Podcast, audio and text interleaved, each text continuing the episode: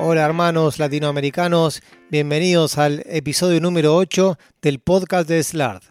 En este episodio vamos a charlar y a discutir un artículo nominado Hamstring Braid Graft Technique for Anterior Crucial Ligament Reconstruction, publicado en el Arthroscopy Techniques en el volumen 8 en julio del 2019.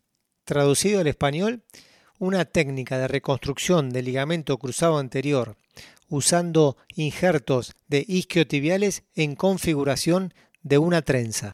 Sus autores son Gonzalo Samitier y Gustavo Vinagre. Le damos la bienvenida al doctor Gustavo Vinagre, que es un cirujano ortopedista portugués, especialista en medicina del deporte y realizó su formación en Sport Medicine realizando un fellowship en Aspetar, en Qatar.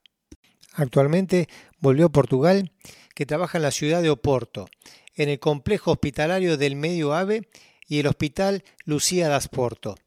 Gustavo hizo su formación en España y es miembro de la Asociación de Ortopedia Española y es miembro de SLARD. Bienvenido Gustavo, la comunidad SLARD te da la bienvenida a este podcast. Hola, ¿qué tal? Buenas noches. Gracias por la invitación. Es un placer para mí estar entre vosotros y entre los miembros de la SLARD y por la invitación a este podcast. Bueno, gracias por recibirnos y nos vamos a introducir directamente en el artículo, Gustavo, y quiero que me cuentes cómo surgió la idea de realizar este artículo y específicamente la técnica, que es una técnica muy innovadora. Bueno, pues la idea surgió eh, por el doctor Gonzalo Samitier.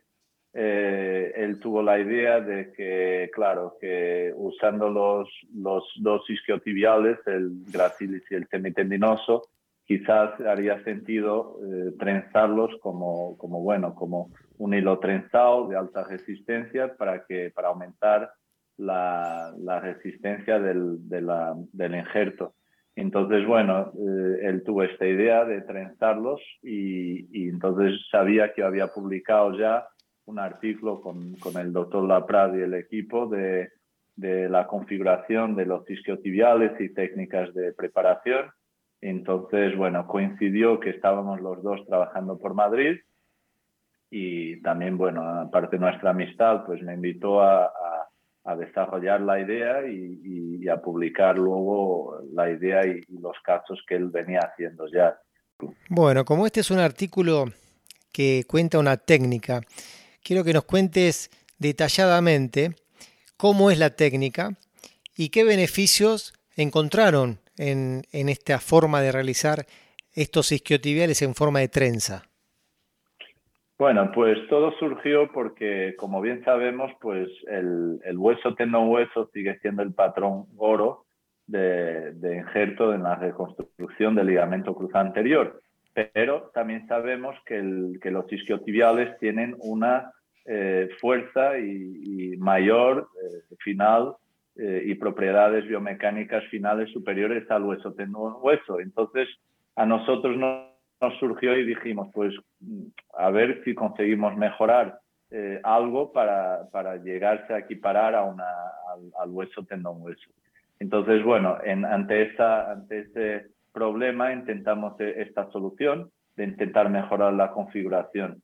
Entonces, la técnica consiste en usar el gracilis y el semitendinoso, doblarlo en, en dos y, y ponerlo el, el, el, suspensory device y eh, luego eh, pues le damos un punto a, a, un centímetro de donde, de donde va el botón y, y luego lo que hacemos es eh, trenzarlo, es decir, hay una trenza, esta es muy sencilla, va, si, si tenemos los cuatro cables separados, va de derecha a izquierda, arriba, abajo, arriba, abajo. Entonces nos permite de derecha a izquierda, arriba, abajo, arriba, abajo, eh, tener una trenza, un, ligamento o un injerto en forma de trenza eh, que, eh, de aspecto final. Entonces, ¿qué, ¿qué, pensamos? Pensamos que esta técnica nos permite aumentar las propiedades biomecánicas de la misma, como cualquier hilo trenzado, que lo pedimos para suturas de alta resistencia, como por ejemplo una red de, cuando vamos a pescar o un cable de un barco, que todos esos hilos son trenzados y, y bueno, por las propiedades biomecánicas de, la, misma, no solo de la torsión, pero también del enredado, eh, puede permitir una, mayor, eh, unas mayores propiedades biomecánicas.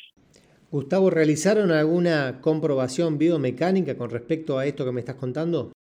Eh, hemos dicho en el artículo que todo esto es un supuesto porque no hemos hecho comprobación biomecánica y eh, eso, eso hay que decirlo y, de hecho está pendiente el estudio. Yo eh, tengo un viaje pendiente, de hecho, a un laboratorio biomecánico para testarlo, pero las sensaciones tanto de Gonzalo cuando ya usaba la técnica como de de mucha gente que luego la fue usando por, por varios países y yo mismo incluyendo, pues, pues la verdad que son muy buenas. Creemos que, que de verdad que va, a marcar un cambio en la reconstrucción del ligamento cruzado anterior, pero claro, hay que comprobarlo biomecánicamente en laboratorio.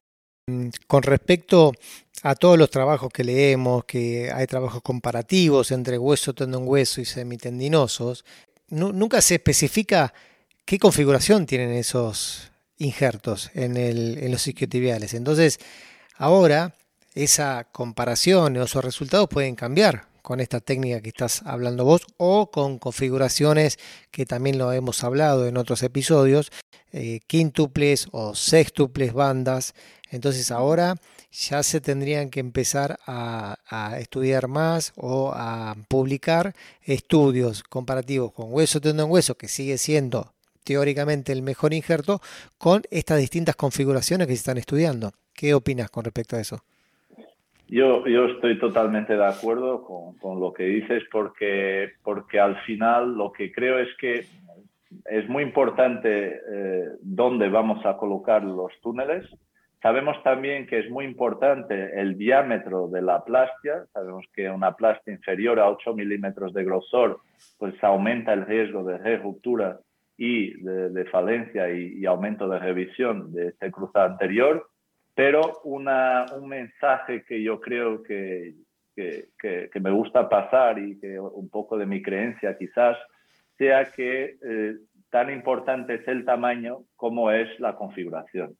Es decir, pues sí, el tamaño importa, pero la configuración también. Entonces no es lo mismo un injerto que mida 8, pero que al final esté en, cuatro fascículos, en tres fascículos, que eh, el tipo de configuración, si es trenzado, si es al final eh, torsionado, ¿no? Porque entonces, bueno, yo creo que no, no, que habrá que especificar y, iremos mejorando también la forma de preparar los, los isquiotibiales y el injerto, que al final es lo, que queda ahí dentro para toda la vida. ¿no?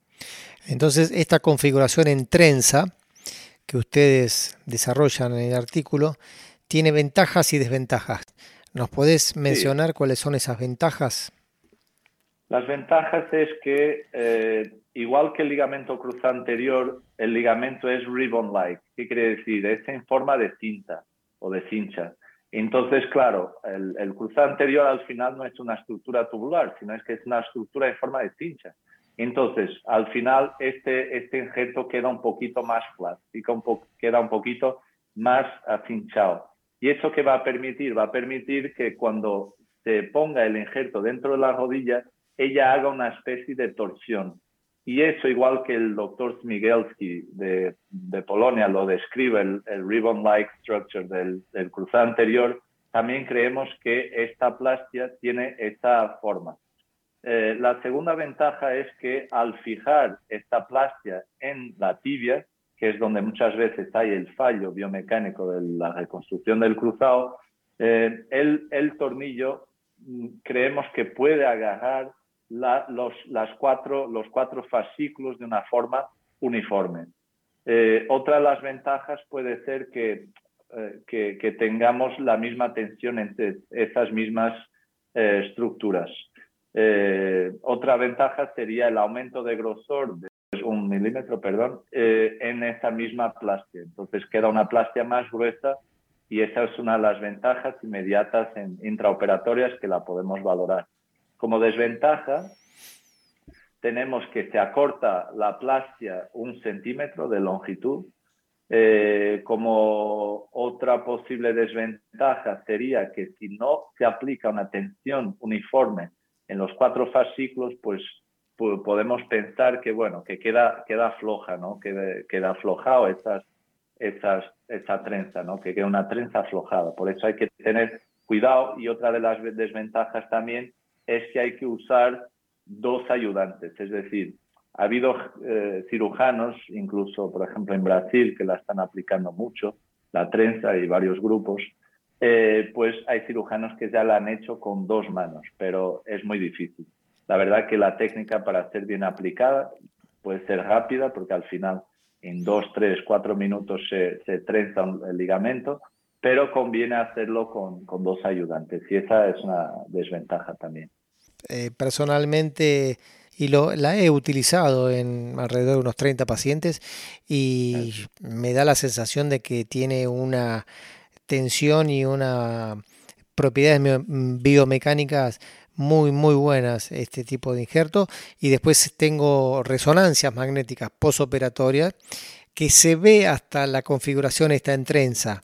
Si no sabes que, que está esta configuración hasta pensás que está eh, un poquito laxo pero es la configuración que se ve en la trenza también en la resonancia magnética ah, increíble increíble doctor increíble contame los sistemas de fijación eh, que se pueden utilizar con, con, esta técnica?